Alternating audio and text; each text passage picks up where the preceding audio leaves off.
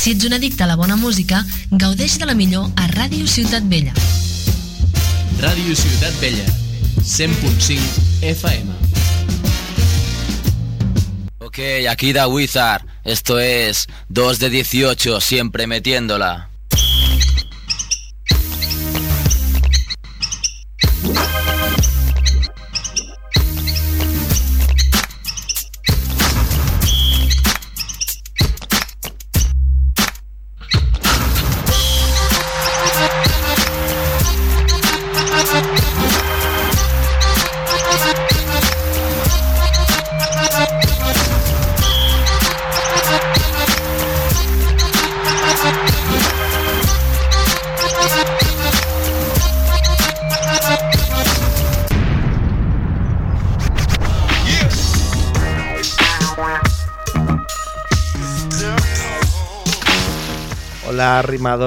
Comenzamos. Esto es 2 de 18 Basket Radio Show, una hora por delante de risión y básquet, es el deporte. Programa 97, emitiendo desde Radio Ciudad Bellas en Punsink FM, aquí en el, en el Raval. Sería un, un free importante, me cago en todo ya. Ramón Ubasarte en la parte técnica. Hola Ramón saluda. Y en el estadio, ausencias mmm, típica de Filippi, ¿eh? sus habituales problemas con la justicia, con el mundo de la industria del porno y tal.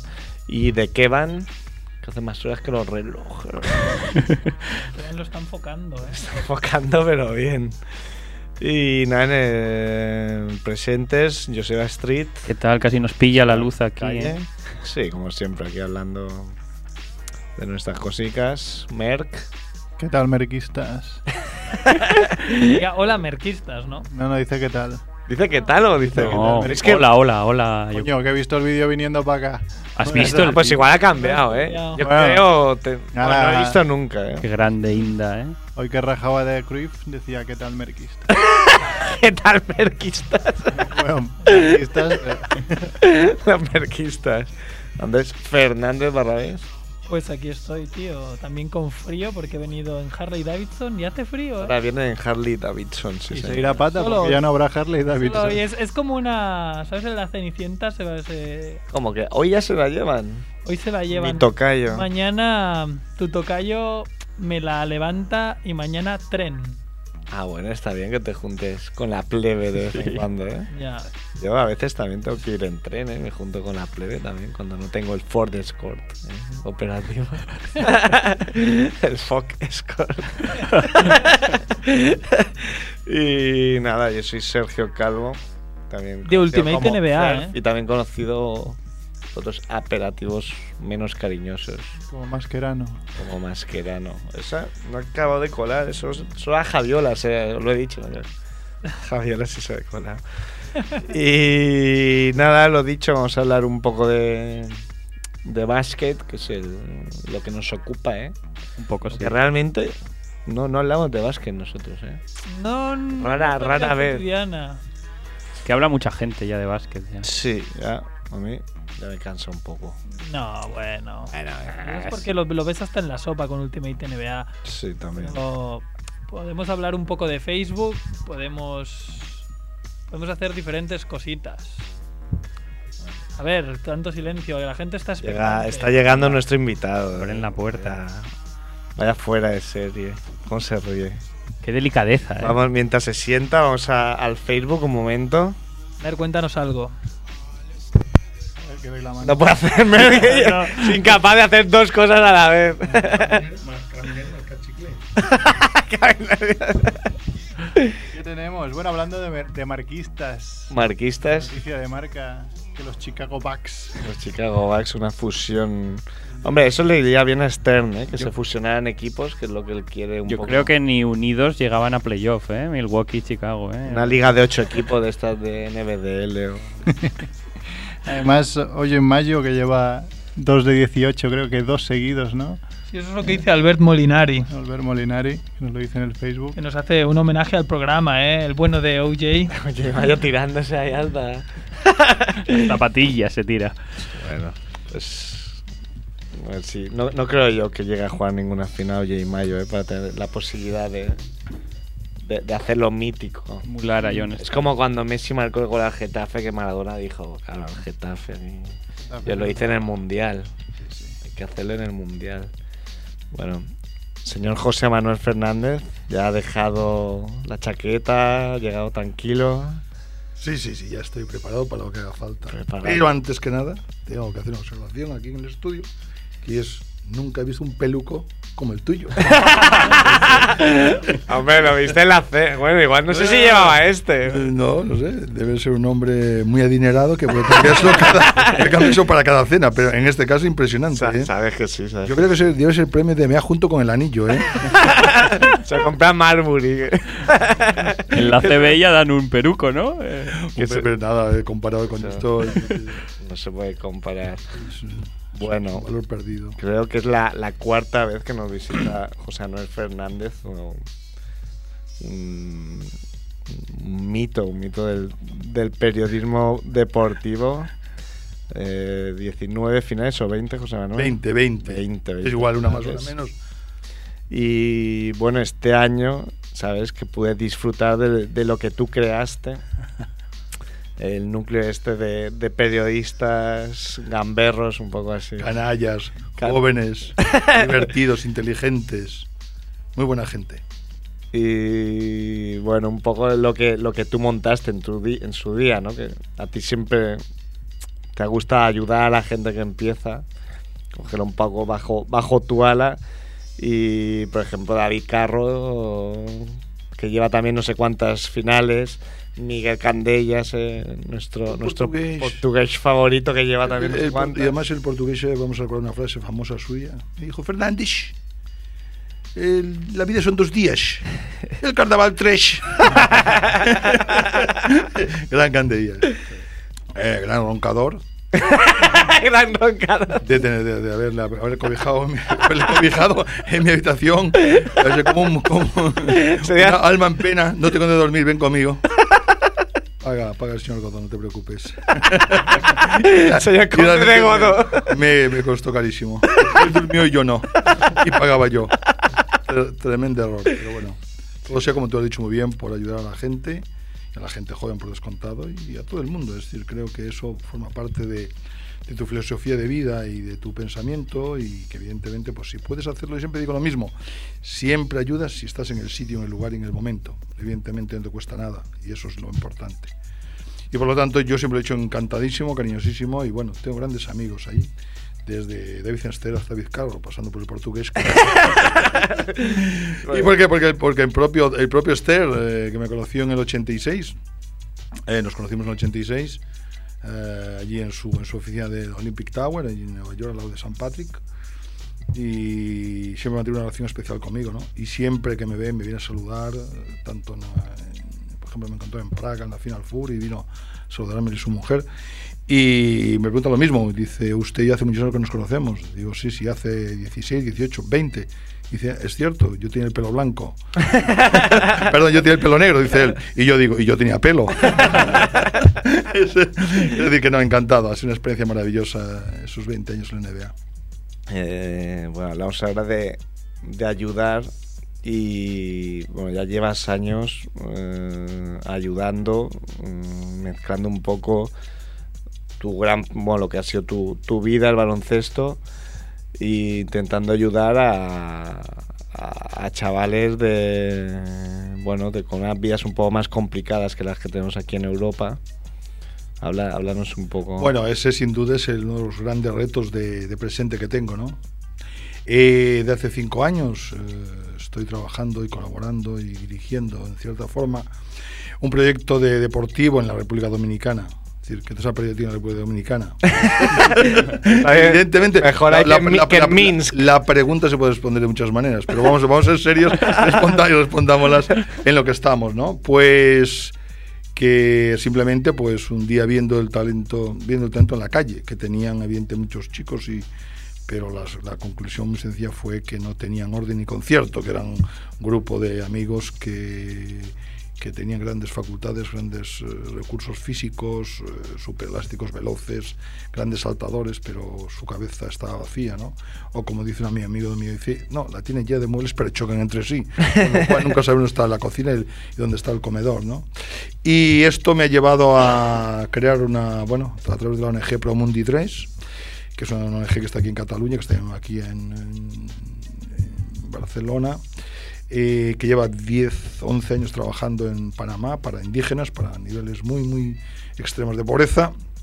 Y yo les convencí para hacer un proyecto deportivo en, en, eh, República Dominicana y eso ha fraguado una escuela, una escuela de baloncesto allí para niños y niñas entre 12 y 16 años, el 99,9% de, extrema, de pobreza acusada y algunos de extrema pobreza y, y entornos muy muy, muy, muy, muy, digamos, Desfavorecidos. peli- desfavorecidos, peligrosos, por el tema de las drogas, la prostitución, eh, etcétera, etcétera, ¿no? Falta de estudios, falta de estructura familiar y, evidentemente, este proyecto ha terminado, pues, que las, bueno, perdón, está, está, está, está consolidado con una escuela en, Santi- en Santo Domingo, la capital, con 20, unos 30 niños y unas 15 niñas. Eh, hemos sido capaces de crear una segunda escuela en Santiago de los Caballeros, una ciudad que está 150 al norte, a 150 kilómetros al norte del país, que es la segunda gran ciudad del país, donde está una región muy rica, entre comillas, rica, que se llama el Cibao, y donde tienen ahí cuatro franquicias de su liga profesional, que cuando has hecho una broma con la liga pensé que te referías a la liga dominicana,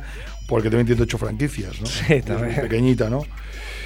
Y de hecho, mm, nació hace muy poco. Sí, ellos empezaron primero con un proyecto que se llama Liga Lidova, Liga Dominicana de Baloncesto, lo tuvieron, quebró, quebró entre comillas, por la, por, bueno, por la falta de, de recursos económicos, por la falta de seriedad, etcétera, y ahora nació la Liga Nacional de Baloncesto, que son las mismas ocho franquicias, con, bueno, con, más- con otro grupo de empresarios, más dinero que viene del béisbol.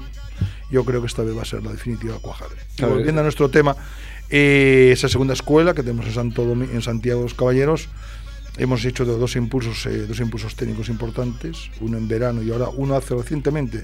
Llegué el domingo de la República Dominicana y en ese, y en ese momento, pues esa escuela creo que está ya funcionando, va a funcionar a plena de las personas que van a dirigir, tenemos el equipo técnico, tenemos los niños, todo, tenemos todo, el pabellón, los balones, las camisetas reversibles, es decir, parecemos un equipo millonario. sí, sí, porque eso que os parece tan sencillo que me contáis es muy difícil de conseguir allí. Es una cosa difícil encontrar las personas adecuadas. tal. Y yo creo que estamos en muy buen camino de, de crear esta segunda escuela, de que está creada, de desarrollarla y consolidarla. Yo creo que dos, tres años necesitaremos para ello y luego mi idea es ir hacia el este, hacia la Romana, hacia San Pedro Macorís, que creo que también es una zona que merece tener una escuela. Y la escuela realmente, eh, como os he dicho, abarca, pues, mm, para entendernos en FIBA, eh, infantiles, cadetes y juniors. Y vengo de disfrutar de uno de los eh, entrenadores más maravillosos eh, que tenemos en este momento en este país, que se llama Sito Alonso, que ha sido quien me ha acompañado en este, esta vez, en verano, en el pulso de Impulso me, me acompañó eh, Roberto Bustamante, mm, preparador, es decir, entrenador de las categorías inferiores de Guadalajara, de Guadalajara, y lo ha dicho Sito Alonso, ¿no? Y todavía estoy, vamos, maravillado de lo que sabe, los conocimientos, de la forma de enseñar, de su energía y su, digamos, carisma para, para transmitir conocimientos baloncesto. Es impresionante. Porque José Manuel, explícanos un poco también cómo has gestionado eh, o cómo, además de Promundi 3, ¿no? la Asociación Española de Entrenadores no está ayudando y está aportando entrenadores cada cierto tiempo sí, cada- para formar a, para formar a los entrenador- jugadores. entrenadores y jugadores. Sí. Bueno, la Asociación Española de Entrenadores que preside Juan María Gabaldá, que es con una, una relación excelente hace muchísimos años, pues ellos han sido los grandes impulsores de este proyecto. Yo el primer, digamos, apoyo que fui a buscar fue a ellos, eh, porque yo sabía que si ellos, sin ellos, es imposible, dado que mm, podéis contar con el entrenador, que es el maestro, el profesor, el amigo, el padre, la madre, eh, lo es todo ¿eh? en este juego, ¿no? Es el misionero, es, es un transmisor de valores humanos, de valores técnicos, de educación impresionante, ¿no? Lo- y lo que lleva un entrenador en, en- en su, en su, su ADN, ¿no? Porque hace, hace muchos años que nos conocemos y, y yo recuerdo que, que la piedra angular del proyecto es formar a formadores. Sí, sí, exactamente. Entonces, está clarísimo, está clarísimo que, eh, que yo siempre decía lo mismo, yo dije, "Ju- Juan María, si debemos ir primero a formar sus entrenadores para que ellos transmitan el conocimiento a sus jugadores y de esa forma podamos avanzar, si no nos quedamos en un oasis donde... Y eso estamos, por ejemplo, en este, en este campus, en este, en este clínico que hemos hecho, hemos tenido 40 entrenadores de entrenadores puros de baloncesto y profesores de escuelas y de INEF que también creo que tienen una sensibilidad para captarlos para nuestro deporte, ¿no? Y en eso, pues eh, Sito ha estado trabajando con los chicos y las chicas tres, tres horas y media cada día, más una hora y pico después de, de posgrado, ¿no? Con los, con los entrenadores en aula, ¿me entiendes? Enseñándoles, explicándoles pequeños detalles, pequeños secretos y sobre todo explicándoles también eh, muchas cosas de vídeo en vídeo en vídeo en nuevas tecnologías no y entonces era impresionante ver por ejemplo eh, los ejercicios que le explicaba y les obligaba a hacer a los chicos y después veía que esos ejercicios los hacían a mil maravillas jugadores como Maceño Huertas como Ricky Rubio o como Rudy Fernández pero en directo y contra en NBA en Liga CB y era asombroso. Y él decía no hay más secreto levantarse a las 7 de la mañana y trabajar trabajar y trabajar no pero realmente es impresionante. Yo eh, tengo que decir que en favor de Sito nunca, nunca, mira que he asistido a cientos y de clinics y de entrenadores, pero nunca he visto sacarle tanto rendimiento a un fenómeno tan sencillo como el bote. Es decir, no lo podéis creer, es una cosa que parece magia potagia, pero simplemente con el bote, la cantidad de baloncesto, la cantidad de juego que se puede generar con el bote, imagínate a partir de ahí, ¿no? Si sabes algo más. Y no, Y te, lo- para- y no te lo botes en el pie, claro. es interesante. Buen consejo. Eh, para los entrenadores de allí, alucinante tener a, a alguien con el currículum de, de Sito, un entrenador ACB que ha vivido miles de cosas, que ha entrenado a, a Ricky Rubio, a Rudy, a- Rudy Fernández, a, Sí, sí, a- a cracks. a cracks. Simplemente eh, está- hablamos ahora mismo de Sito porque es el último, que es el de hace, Sí. hace 48 horas.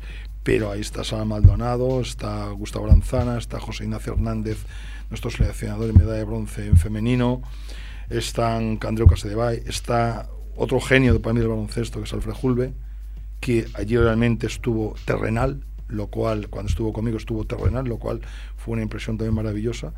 Y viene pues eh, el propio Juan María, Chiqui Barros, a- eh, Oscar, Oscar Quintana, ¿entiendes? Valdeolmillos, eh, es decir, hay eh, es 16 entrenadores. Este, el 16, es y creo que no es va a ser el último, ¿no? Ahora tenemos programado volver en verano con un campus típico europeo, típico europeo, campus campus, y realmente, bueno, la asociación decidirá quién es. Pero aparte de la asociación hay que personas y empresas que también están ayudando muchísimo a este proyecto, ¿no? Que al final es la suma de esfuerzos de, gente con buena voluntad, con gran corazón, con gran generosidad y con gran sentido de la solidaridad. Una palabra que es, es, está, es muy moderna, pero que en el mundo que vivimos es difícil practicarla. Y en eso estoy de acuerdo con, una entrevista que yo siempre pongo en mis dosieres, que es la de que la de el gran campeonísimo de waterpolo Estiarte. Estiarte, Manuel Estiarte que para mí Claro, está en el yo- yo voy a decir- Barcelona. sí sí que, que- que para mí aprovechando eso que estoy en el Barcelona hay que decir que es un grandes secretos de los hitos de Guardiola y del Barça de este de los últimos años pienso que es una persona inteligentísima en una posición tan deli- tan tan oscura como es estar en el Barça y parecer que no estás y en cambio ya os digo yo de buena tinta que está y mucho y bien no y que es un gran secreto. y Manel dice eh, en esa entrevista que es una contraportada de la vanguardia dice eh, cuando pasé del yo al nosotros, empecé a recibir mucho. Es decir, que tenemos que ser conscientes de que si somos capaces de conjugar eh, en primera persona del plural, es mucho más rica que somos capaces de conjugar en primera persona del singular. Es impresionante el libro, el libro de, de Manuel Estiarte, se te pone la, la un- piel de gallina en algunos Sí, capítulos. porque con unas, unas reflexiones,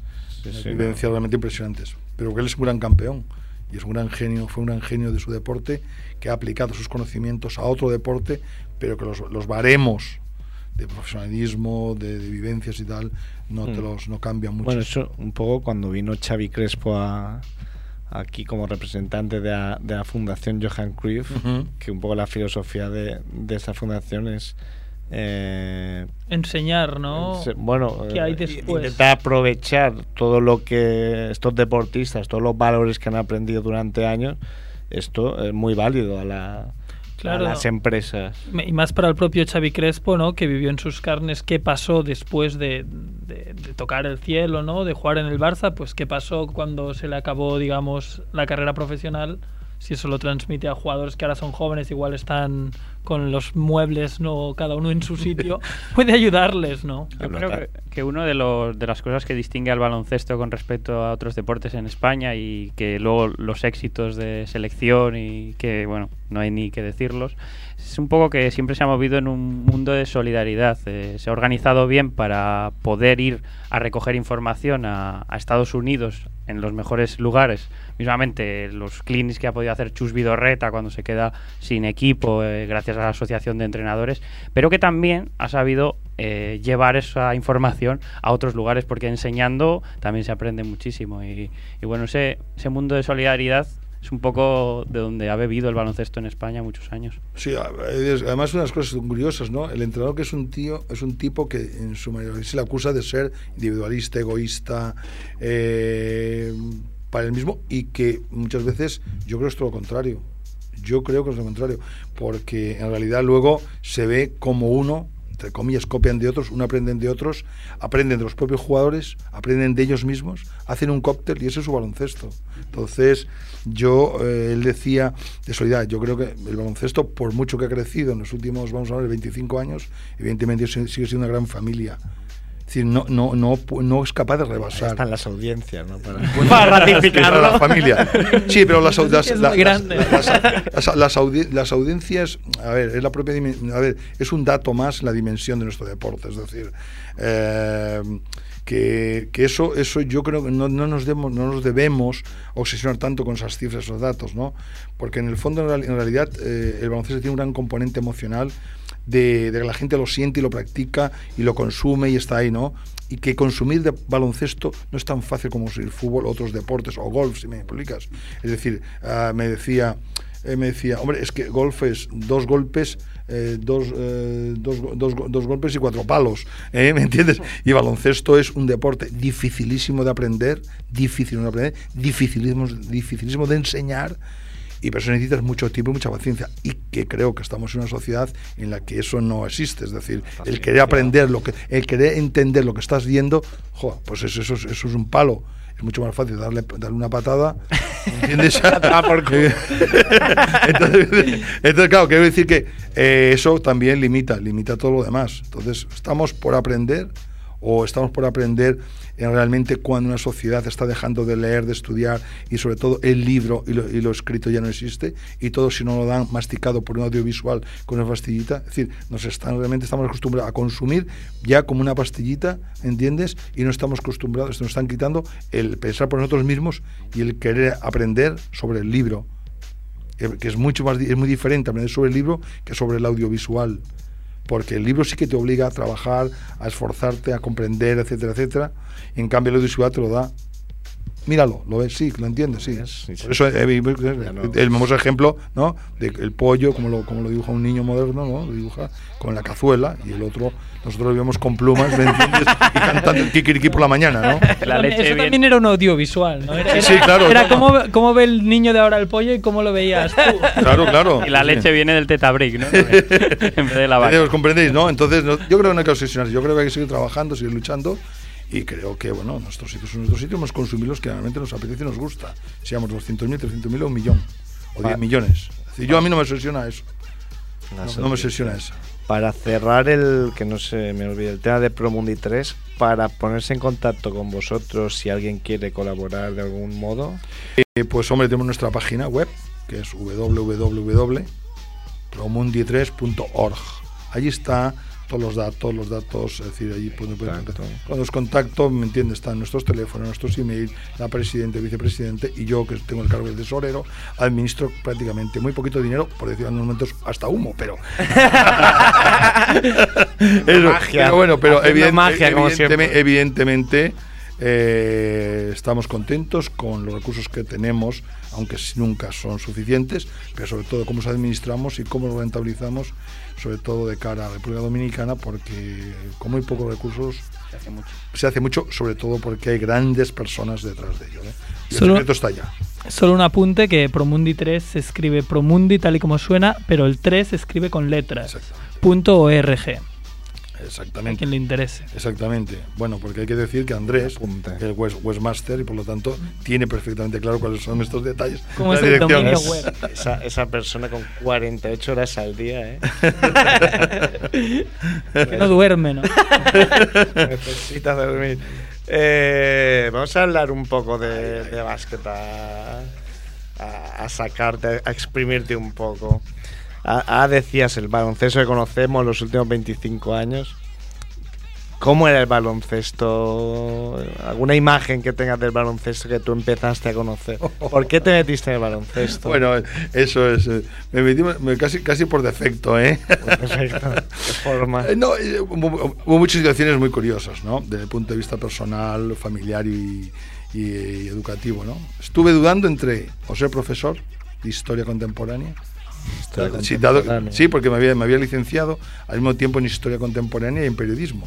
Y tuve, estuve dudando en hacer, o sea, este profesor- de hacerse profesor universitario, profesor PNN, ¿eh? ¿Cómo suena? PNN. PNN. Pro- Produzco bien, quiero pronunciar bien lo de PNN para, para evitar alguna confusión. Yo entendí, no, entienda, PNN, profesor no numerario, ¿eh? Y un profesor que se llama José Fontana, que quería, que uno de los grandes eh, historiadores de nuestro país, quería que yo continuara y allí hiciera mi tesina y me dedicara a la, enseñanza. Y por otro lado, casualmente, compraba ropa de deporte, de fútbol, ¿eh? en una tienda que había en la, Plaza de la Universidad, en la plaza, perdón, Plaza Urquinaona, se llamaba Deportes Martín, que pertenecía a un famoso y gran jugador de, fútbol del Barcelona de los años eh, 50, ¿eh? Martín. Y un día un- fui a pagar y un señor me dijo, ¿y usted qué estudia? Típica pregunta. Y dime ¿no? usted que estudia. Era un señor, que, el contable. Dice, usted, yo estudio periodismo. Ah, ¿le gustaría a usted ir a trabajar a un periódico deportivo? Hombre, pues, Como ahora, ¿no? pues yo, que eh, ahora. pero- Vamos a una eh, tienda, eh, una tienda, una tienda, ahí nació, nació esto. Y yo digo, bueno, pues voy encantado. Y me dio una, me dio una cartajita con una nota y va a ver usted este señor, ¿no? Y fui a ver ese señor, que era un deportivo, y era director era Juan José Castillo. José Bueno, Castillo. yo, José Castillo, uno de los grandes, ese sí que era un gran, grandes mitos del periodismo deportivo, ¿no?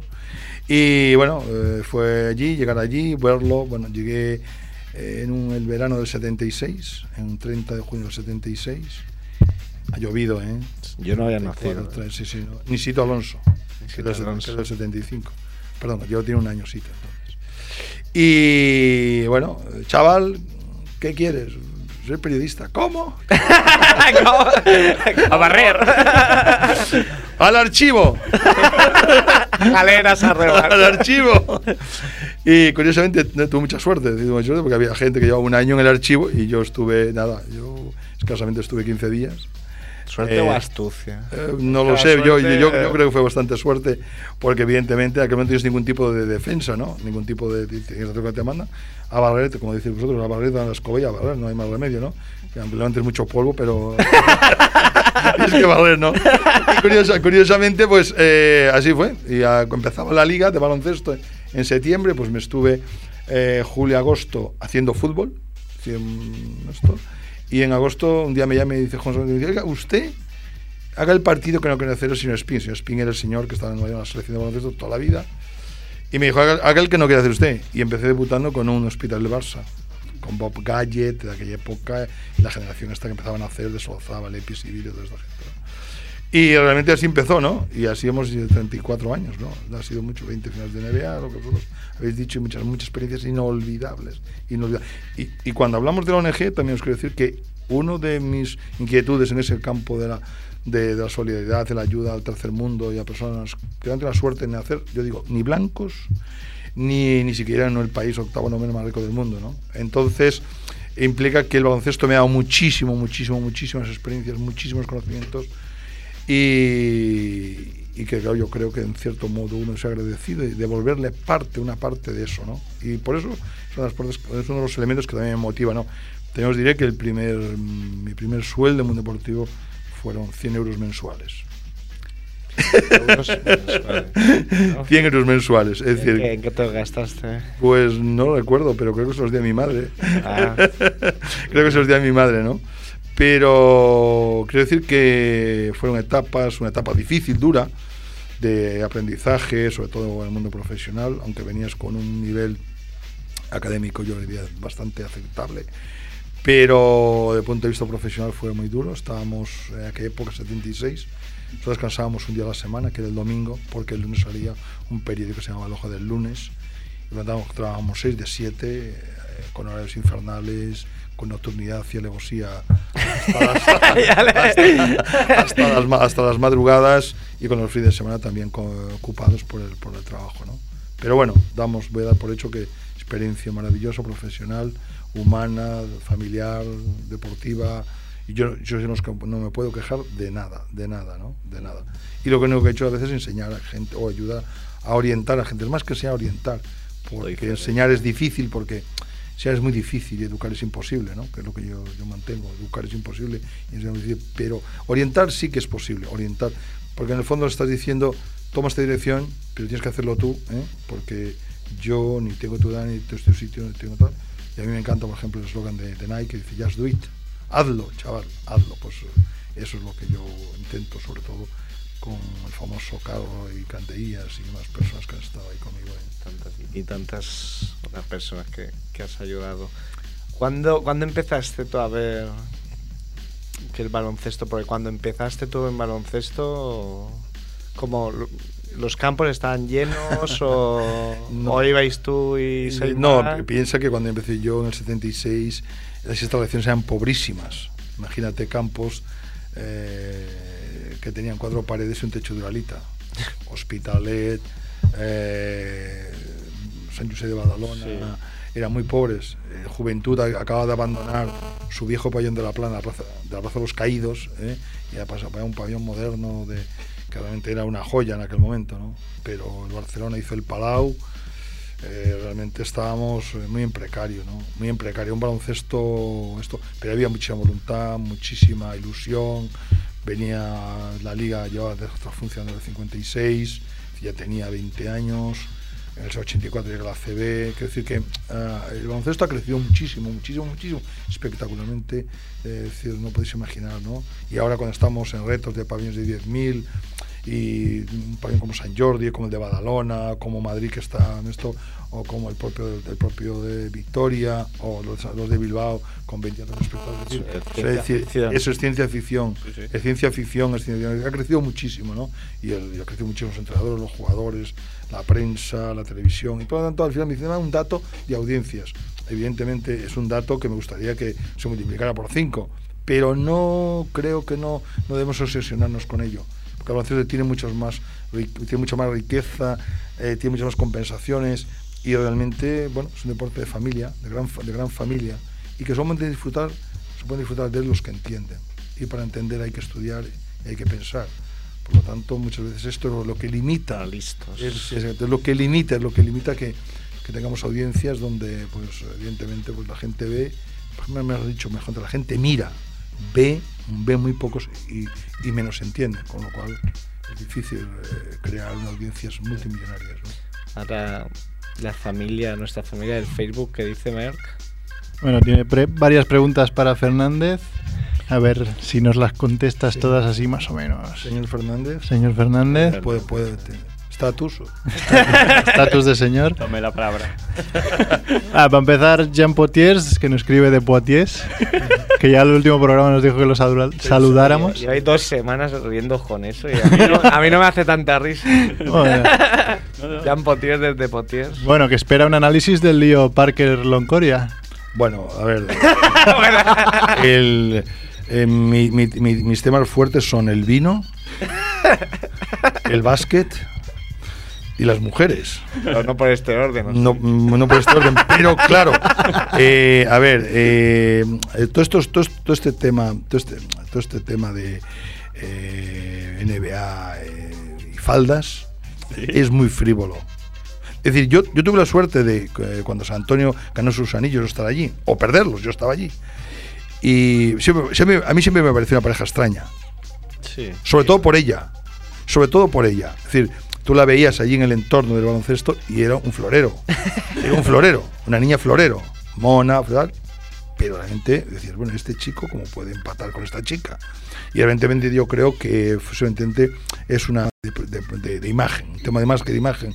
Y luego están juntos hasta que realmente les conviene. eh, En una situación de que hay mucho marketing, como dice un amigo mío, un amigo mío, un poco de amor y mucha polla. Pero- Ahí, ahí queda eso. Jean Eh, Baptiste, toma. No, a ver, yo Yo creo que le ha respondido a Jean creo, creo- Potier. creo que sí. Yo creo que habrá llegado a Potier. Yo- yo- esta frase. ¿eh? Yo no sé, pero bueno, quiero decir que esto resuelve bastante bien esa relación. También ha habido muchos cuernos aquí, por lo que dicen. Bueno, pero como también dice un amigo mío, los cuernos duelen cuando nacen y después adornan. es decir, que por lo tanto, la el único problema, la- la- el único problema, el único problema, la dificultad es pasar por las puertas, por las puertas giratorias. Hay que decir, ¿me entiendes? Y si no te vas a los astilleros. Eh. Bueno, Albert, Albert Molinari, que nos pregunta. para él, le tengo que dar un regalo. Un regalo para Albert Molinari. Que nos pregunta que qué opinas del momento Gasol y de los nuevos europeos si tendrán el mismo protagonismo que tiene Pau Gasol, Dirk Nowitzki, Parker, Bargnani o serán una época distinta. Eh, a ver, eh, Pau está en un momento puntual súper dulce. Sin embargo, creo que su madurez como jugador a sus 30 años. Por lo tanto, a mí no me extraña nada. Eh, el único tema es saber cómo aguantar la temporada y sobre todo cómo llegar al playoff. Pues si llega así, si llega así evidentemente, eh, los demás que alguna selección para intentar perder 4-1. Es decir, Se me molestar ahí, ¿verdad? Eh, yo creo que el, el- no, creo que creo que el, el, el- este tiene que hacer una selección para perder 4-1. Eh, Claro, si tú en el 76 te dicen que va a haber un español no, bueno, en- que va a llegar allí y va a hacer esto. impensable. A ver, eh, vosotros sabéis, yo he, escri- yo he escrito un libro sobre, sobre Sí. Pau en el año 2001, cuando yo... Y bueno, eh, al final hay un artículo de ese libro que en el que vengo a apuntar esto, ¿no? De que este, este puede. Este, a ver, yo tengo la sensación, y lo he reflexionado bastante, bastante, es el mejor jugador de Europa de todos los tiempos. Me discute, alguien me discute, Pedro. No, Pedro era un jugador pequeño, mediano, con unas habilidades extraordinarias, que no le dio tiempo debido a su muerte prematura en accidente, pero eh, nadie, nadie en Europa, siempre digo que, que, digo que María, María Luisa Sáez parió el, mejor jugador de la historia de, de Europa, ¿no? Extraordinario. Mm, 2.16, 2.30 de envergadura, velocidad, eh, habilidad, salto, fuerza, que creo que esto es lo que más le ha dado, la NBA le ha dado fuerza. Cabeza Cabe- también. Eso siempre lo ha tenido. Muy rebelde, pero una cabeza rebelde, pero pensar por sí mismo. Y creo que él tiene un complejo de superioridad con los otros jugadores allí, porque es mucho más listo y por lo tanto los va a dominar físicamente y mentalmente. Y por lo tanto yo creo que va a ser una temporada extraordinaria. Y va a terminar en un pronóstico que yo hice el primer año 2001, cuando él aterrizó, que le dije a su padre, eh, mire, eh, eh, Pau, vamos a resumir en tres, en tres detalles. Uno, 19, promedio 19 puntos, 9 rebotes y multimillonario. ¿Le parece bien? Y se levantó y me dijo, Agustín me dijo, Agustín Gasol me dijo, muchas gracias por su por su opinión. Eh, no, entonces yo creo que yo creo que los otros europeos van a tener momentos puntuales de brillantez, pero evidentemente nunca van a tener Esta regularidad. esta regularidad, es esa soberbia, ese soberbio momento de, de subir un punto más por encima de todos y realmente... El otro no. día volvió a hacer historia, Sí, sí, con 28 puntos sin fallo. Sí, sí. Sí, no, eh, realmente es- él, él está... eh, Continúa. él, él es, él, él es además es un jugador capaz de todo, capaz de todo en el sentido de que mm, físicamente, mentalmente, si se propone, evidentemente es, es soberbio. Eso por proponerse decir, yo voy a ser el mejor y es el mejor, y no hay duda. Es decir, Y con sus eso es así. Sí, sí, es así, de, todas, de todas maneras, en Europa se- nos dijo hace poco Anthony de Miel en una entrevista que, que se les ha acabado la moda en Estados Unidos un poco de confiar en jugadores europeos. No tiene que haber muchos paus en Europa ni va a haber muchos en mucho tiempo, pero se les acabó la moda un poco. Sí, hombre, es irrepetible, es irrepetible. Bueno, eh, es irrepetible, pero bueno, a ver, la NBA, como antes hablabais un poco en broma, de, de fusionar franquicias, bueno, es que evidentemente el espectáculo, negocio, eh, show que ellos montan, pues también tiene sus limitaciones y está en una situación muy difícil porque la NBA tiene que pedir créditos, decir millones de dólares para poder tapar agujeros, porque las franquicias no son rentables y por lo tanto, bueno, eh, eh, hay que decir que en tu pregunta la moda, la moda es que la NBA seguirá pescando donde haya buenos jugadores y donde haya buenas escuelas de formación. Es decir, no te olvides de Lituania, no te olvides de Eslovenia, no te olvides de España, Serbia. eh, Serbia ¿me entiendes?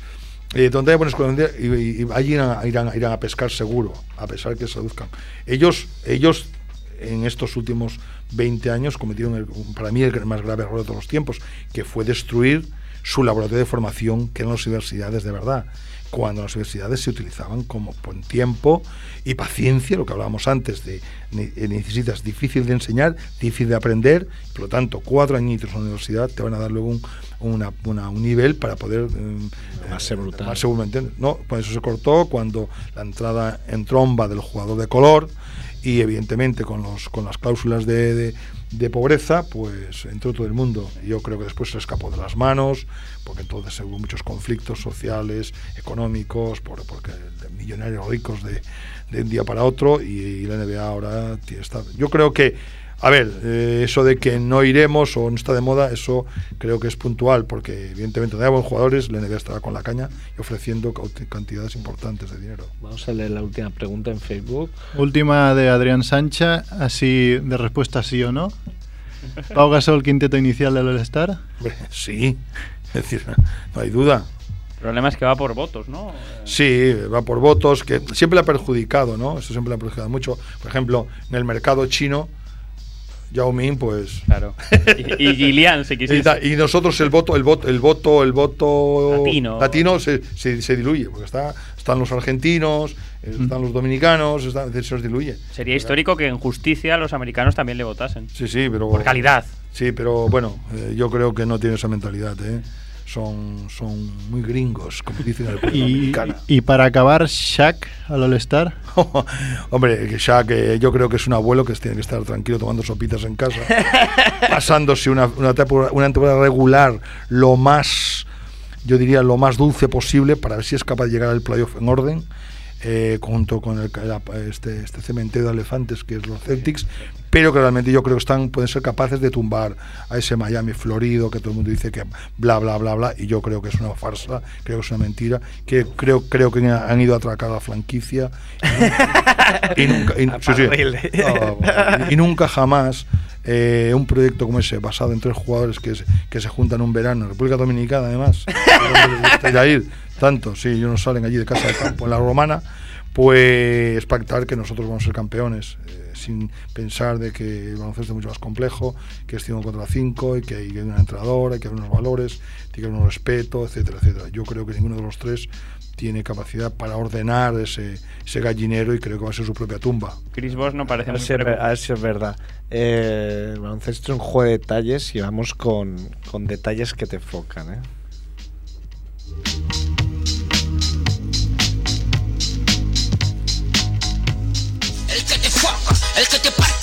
Boca, el que no se deja tocarse las pelotas. Puta, el gangsta, el que te planta cara, el que defiende la raza, el que aprieta el gatillo te mata. Hola, bro. Y hay triunfitos.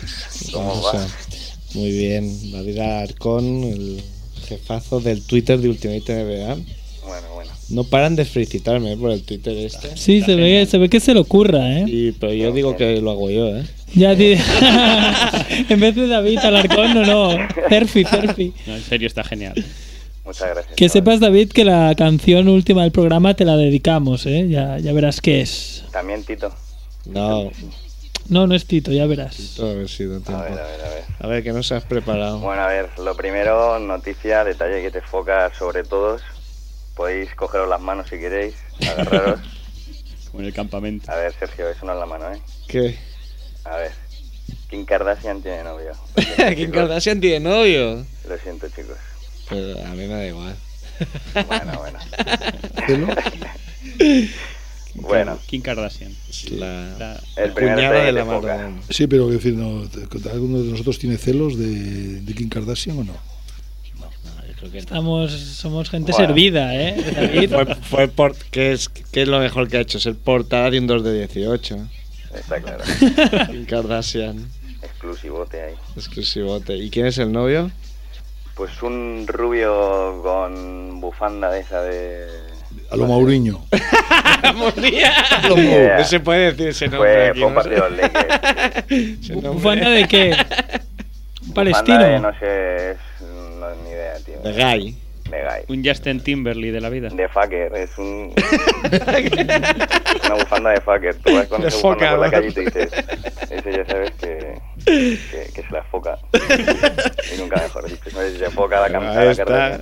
Hombre, ahí tiene que tener un currículum, ¿no? Ahí no entra cualquiera. ¿Qué más tienes? ¿Qué más tienes, David? Bueno, y, eh, un poco imprevisto ha sido porque ayer me llamó Sergio, bueno, al principio iba a ser iba a ser un top 10 de... No llores porque a todo el mundo le hacemos lo mismo. Bueno, ya, ya, es ya. que todos lloráis. Y esto es así, el programa se prepara los lunes por la noche. Eso es así. Si lo queréis entender, lo entendéis. Y si no, Está claro.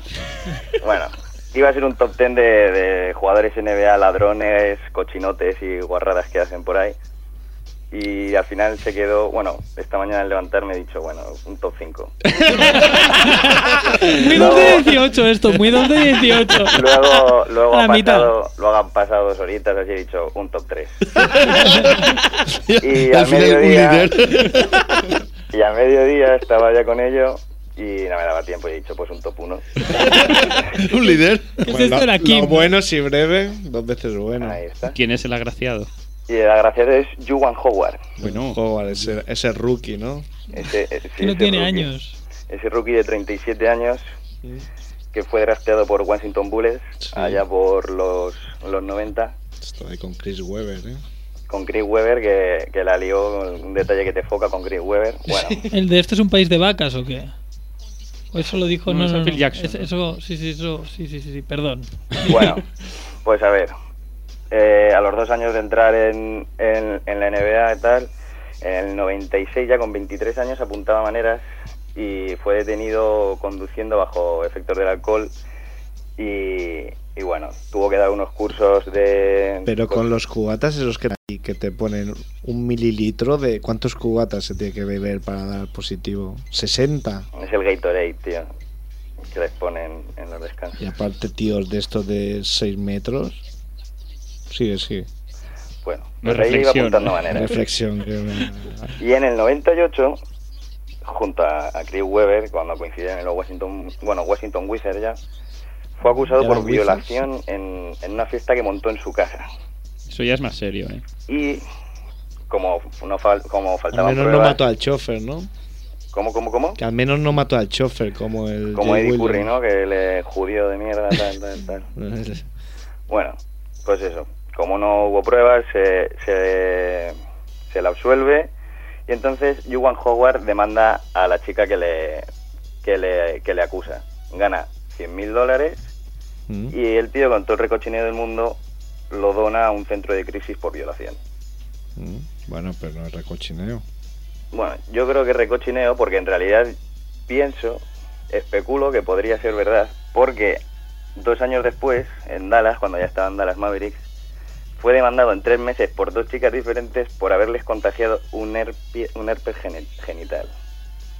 Es un poco guarrote el tío, un cochinote de no lavarse, Una mica, una mica. Los vestuarios de la NBA están limpios, ¿no? eh, no sé, Mm. Sí. iría, iría arrastrándola por ahí. Pero eso hay historias, hay historias ahí de, de algunos que se la tienen que coger con esparadrapo. el Greco, eh. Recuerden que, que jugar a fútbol, digo, jugar a básquet no, Si pero... se lesiona, da igual. Si total ¿No ser- antes de jugar al golf? Sí, algo. Pues ya sabes, otro detalle que te foca. Y bueno, Qué nada, y ya en 2006 en Houston le pillaron robando dos gafas. Pega un salto en- temporal aquí como en la vida de Cristo. eh, Te has saltado siete años lo menos.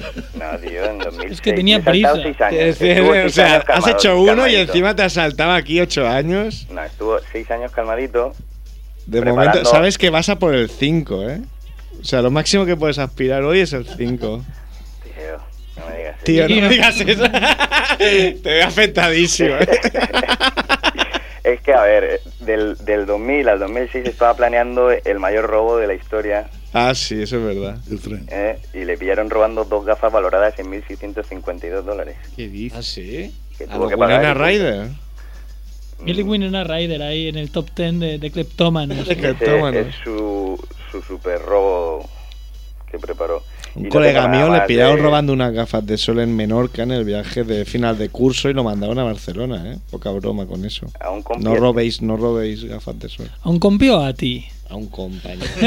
Porque esto suena como cuando encanta, dices ¿eh? un amigo mío. Era un bendito yo, de verdad. Hasta que luego me volví malo. Era, Malote, ¿eh? no, era un bendito, no se me ocurrió hacer Qué bien. una maldad. Bueno, Sigue, sigue. Nada, y de Juan Howard hasta ahí nos quedamos. No hay, ese, ese es el top 1. Y nada, luego ya recordar pues pues que hace seis años fue, fue aquella pelea de, del Palace Auburn Hills Ujú. de Indiana Pacers y Detroit Pistons. Que yo vi en directo, ¿eh? Seis añazos ya. Artés casa. ahí, ¿no? Ron Artes, Stephen Jackson, Jermaine O'Neill, Ben Wallace. El ¿Quiénes chico de las estaban? palomitas del Anthony público. Johnson, Reggie Miller, luego Chansey Billups, que bueno, a esos son los que menos le cayó. Reggie ¿no? Miller que tenía cara de pff, vaya último año, ¿eh? que me espera. Derrick Coleman, Neville Campbell. Ya no me acuerdo. no me acuerdo. Eh, Y nada más, y bueno, si queréis recordar las sanciones de Ron Artes, que le sancionaron 86 partidos, ¿no? Mm. Eran 73 de regular season y 13 de playoff. Sí, sí, no dejaron volver ya. 5 millonacos. Y aprovechó para grabar algún disco de rap, ¿no? Me parece o algo así. Eso ya es de Emilio Ward. Eso ya te Bueno, no quieres problemas. Yo no quiero problemas. Y, y- y menos con Emilio Ward. Emilio Ward, que ha inaugurado, un- Ha inaugurado un una nueva NBA. idea Emilio Guariana, que es un telediario NBA por las noches. Se ha comprometido a hacerlo cada noche, pero bueno, eso habrá que verlo, ¿eh? Es, di- es difícil, ¿eh? Hablar. Anda aquí. retransmitiendo partidos, ¿eh? En Pasión Sí, Deportiva. sí, sí. Que lo Pasión ocurra. Deportiva. Emilio Ward no para, ¿eh? No para el tío, ¿no? Por cierto, bro, ya que estás aquí, explícanos lo que nos has colgado en Facebook de Byron Davis. Eh, lo de Baron Davis es que creo que era ESPN iba a sacar unas películas de algunos famosos y salía Baron Davis y, y poco más. No me acuerdo. La verdad es que lo leí, pero lo puse ahí. Muy buena esta historia. Esta historia me ha gustado mucho, ¿eh? ¿Verdad que sí? Esta, con esto llenamos dos programas. Escúchame, pero eso me, la, eso me lo ha preguntado Merck sin saberlo yo. poniéndote ahí en un, Es en que- un brete. En un brete, pero claro, es tú, que tú nos lo cuelgas. Tienes que venir preparado, coño. Pero ¿cómo me, pero cómo me dices?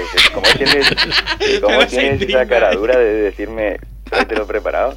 Es que tenemos un cierto problema con el Facebook. Ahí Mark Zuckerberg nos está haciendo la púa de que muchas noticias que colgáis los seguidores de, de 2 de 18 nos salen en spam.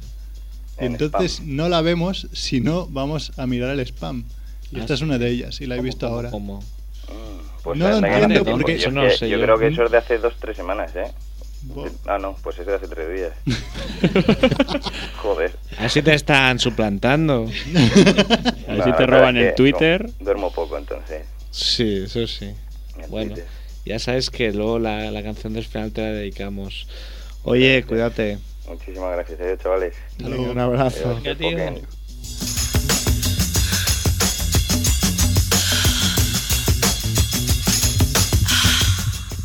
Nos queda poquito.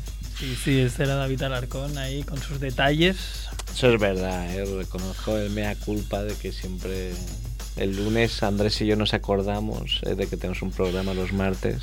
Bueno, hay que, hay que, buscamos hay desesperadamente que ahí. tener a los colaboradores tensos esperando su momento, ¿no? A salir al partido. Sí, sí, sí. No, gri- Gritarles defense. Pero es que es mejor bajo presión. si es, es que aunque se dijéramos una semana antes, lo harían eh, El lunes. el día después, porque los de 18 somos malos estudiantes. ¿Qué, qué es lo. Si tuvieras que decir para acabar, José Manuel, una imagen de, de tú en el baloncesto, una. ¿Cuál te quedarías? Es muy difícil, son. Oh, hay, hay, hay, hay miles, pero vamos a quedarnos con la de Jordan Ah, y su anillo en Salt Lake City, cuando le roba el balón a, Malone, a Carl Malone. Y en directo ya fue una pasada, es decir, se paró el tiempo, se paró el corazón, se paró todo, es decir, cuando roba ese balón, cuando va hacia, cuando va hacia canasta, cuando frena, cuando el defensor pasa, cuando dicen que le ha hecho falta, cuando se levanta, cuando tira, cuando yo creo que es una imagen inolvidable. Pero hay, hay miles. ¿Dónde, dónde, ¿Dónde estaba la prensa? en ese- La prensa ¿Cuál- estaba- ¿Cuál era tu, tu punto Eh, de la mi, prensa era arriba, era alto, pero, pero muy bien situado. Ujú. Es un pabellón grande, pero con muy buena visibilidad. Es un pabellón ovalado, entonces había muy buena, muy buena visibilidad. Y fue en la canasta donde estábamos más cerca, ¿no? Sí. Y realmente ese, ese momento creo que es extraordinario. Y, y todas las series, hay miles de imágenes, pero esa creo que resume. Pero bueno, todos los años de Jordan, eh, momentos, eh, muchos momentos, muchísimos, muchísimos, que es por lo cual os decía al principio que yo tengo que agradecer muchísimo a este deporte, muchísimo a este deporte, a la gente que ha estado conmigo tantos años, eh, la gente que me ha ayudado, la gente que ha colaborado, la gente que ha hecho posible pues esa experiencia inolvidable de viajar a Australia, a los Juegos Olímpicos, trillar Europa, estar en Sudamérica, Brasil, y sobre todo dentro del mundo del baloncesto, pues la NBA ha marcado muchísimo, cuando realmente para nosotros era un gran desconocido, ¿no? Estamos hablando no- del del año 86. No te arrepientes de, de profesor no numerario. Pues no, no. no, no, ni muchísimo menos, ni muchísimo menos. Fue una decisión difícil, ¿eh? Una decisión difícil en su momento porque... eh, Pero es una bola, ¿eh? pero, pero saber fue el instinto, fue- yo fue el instinto el, el que me llevó a ese punto, ¿no? Contra quizá la voluntad de mi padre, que él quería que yo fuera banquero. Mejor, pero he dicho trabajador de banca, eh, que no es lo mismo que banquero. Claro, que no es lo mismo que banquero. y Pero, pero bueno, no, no, es decir, eh, eso no. es decir, yo hice lo que más me gustaba, lo que quería, y evidentemente eso es importantísimo en la vida. Hay una, una pregunta que tengo muchas ganas de hacerte. Hay una pequeña corriente dentro de los que lleváis mucho tiempo en el periodismo de baloncesto eh, que tenéis la sensación de que mm, antes las leyendas surgían en el baloncesto y que ahora hay un esfuerzo por construir leyendas, protegiéndolos con los árbitros, como puede ser a Kevin Durant, aunque no neguemos su calidad, eh, haciendo estrellas. ¿Qué, qué hay de verdad en eso para ti? Pues la, la- verdad es muy sencilla, la verdad es sencilla. Es decir, antes, eh, antes el, el jugador era muy, era muy realista. Primeramente porque eh, su trabajo era tecnificación y perfeccionamiento. Se quedan muchas horas a eso, a trabajar para ser el mejor. Ahí está la escuela yugoslava, descubrir eh, lo que era lo que fue su día Slavnic, o lo que fue Kikanovic, o lo que fueron grandes jugadores yugoslavos, ¿no? Eh, y en cambio, desde hace, mm, vamos a poner 20 años para acá, eh, puede más otra cosa, puede más el marketing que otros factores. Y, pero eso no pasa solamente en deporte y en baloncesto, para crear leyendas. Pues yo creo que pasa en el mundo, en cualquier com- mundo comercial y hasta, hasta en el mundo de la política, ¿no? Si te fijas hoy, fijaros bien en las campañas políticas, es todo marketing Imagen. imagen, marketing, marketing.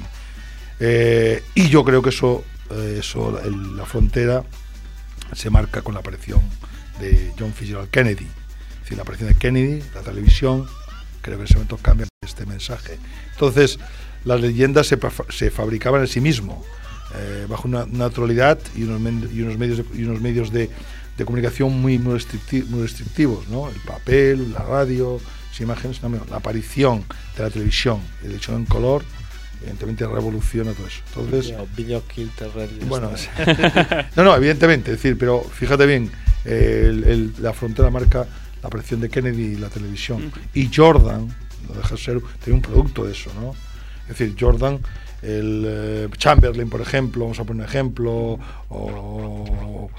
o- Jerry West. o- o Jerry West, o los grandes jugadores Sí, de sí. Celtics, ¿no? Sí, sí. Eh, pues evidentemente la, la, la, la- la falta no no el, el, el, el, el- el paso eh, de comunicación el paso de, de medio de comunicación era muy estrechito por lo tanto su audiencia muy bajita desde el punto de vista digamos de, de- de- de Jordan por ejemplo ya Ya pilló el color. ya pilló el color pilló el momento es decir, Y ahora digo- parece que aún más, ¿no? Con internet. evi- no no no evidentemente ahora Claro, ahora ahora, ahora Aún más, por eso. Ahora es sideral, ahora la- el marketing es sideral, ¿no? Es decir, no tiene fronteras y estamos hablando aquí, estáis hablando de redes sociales, pero imagínate tú. Y nos preguntan en Facebook. y- También es cierto que a veces de redes mitificamos. sociales, nos tenemos que ir, nos, nos echa Ramón del estudio. Es verdad, Así es la José hora. Manuel, Se como pasa. siempre, un, un súper placer. No, el, el- el placer es mío, el placer es mío, compadre. Ahora, segui- ahora seguiremos diciendo barbaridades, pero fuera.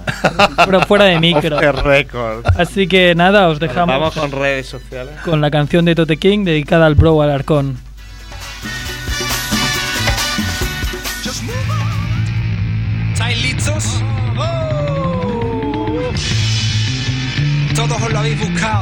Nos lo hemos buscado.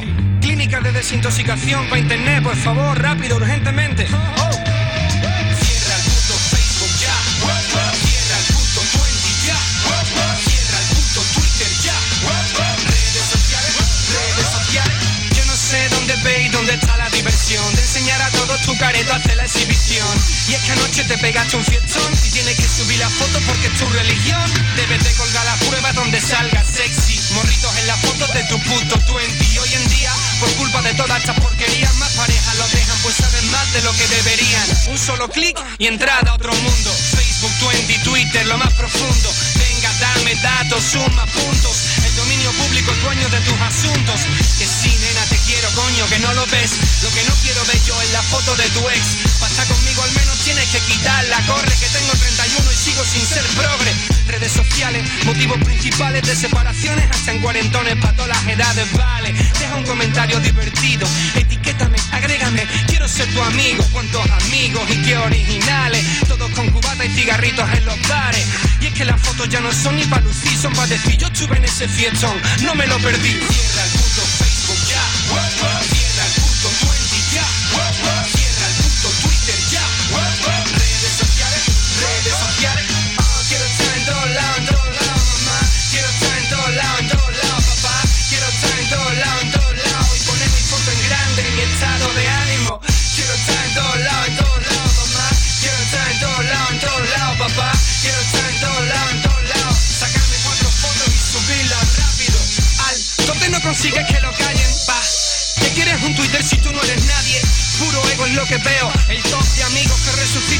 autoestima por los suelos. Ponme comentarios que sienten bien. Tengo un tema nuevo, escúchalo, men. No, yo no pienso irme a buscar porque la mierda buena viene sola a mi auricular. Yo soy el T O G E. Solo hay un amigo en mi top y en la vida dos o tres problemas tienen, lo juro. Si no han dado la cara aún, la darán seguro. Estás todo el día conectado, chico, no puede ser. Con las fotos ordenadas en tu Yo también fui así, pero rehabilité mi cabeza y flipé cuando supe usar la red. Gente,